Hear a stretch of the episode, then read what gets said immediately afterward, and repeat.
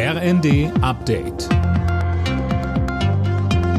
Stündlich neu. Auf den Punkt informiert. Ich bin Daniel Stuckenberg. Guten Morgen.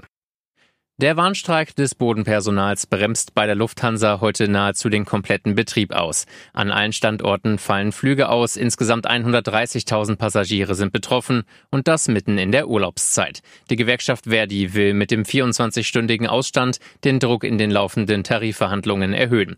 Die Lufthansa nennt den Warnstreik unverhältnismäßig. Verdi-Verhandlungsführerin Christine Behle sagte im zweiten, Es gab zwar ein Angebot, das ist gut, dass es eins gibt, es reicht aber überhaupt nicht aus. Es gleicht nicht die Inflation aus. Und die Beschäftigten, Sie haben die Situation ja geschildert bekommen, die Beschäftigten, die sind wirklich in einer extrem angespannten, belastenden Situation. Und die brauchen jetzt Entlastung. Von heute an kommt noch einmal weniger Gas über Nord Stream 1 nach Deutschland. Der russische Energiekonzern Gazprom senkt die Liefermenge auf 20 Prozent. Moskau nennt als Grund die Wartung einer Turbine. Die Bundesregierung hält das aber für vorgeschoben.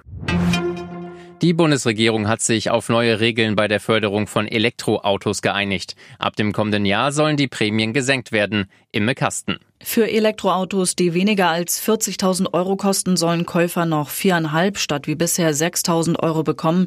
E-Autos, die zwischen 40 und 65.000 Euro kosten, werden mit 3.000 Euro subventioniert.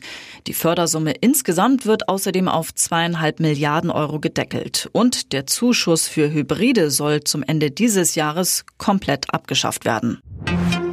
Auch wenn Tesla-Chef Elon Musk die Übernahme von Twitter abblasen will, lässt der Konzern seine Aktionäre Mitte September darüber abstimmen. In einem Brief der Twitter-Führung heißt es, Musks Rückzug aus der Übernahmevereinbarung sei ungültig. Der Deal habe nach wie vor Bestand.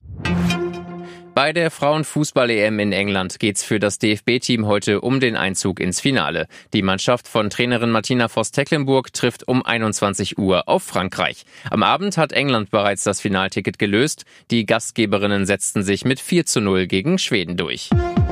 Alle Nachrichten auf rnd.de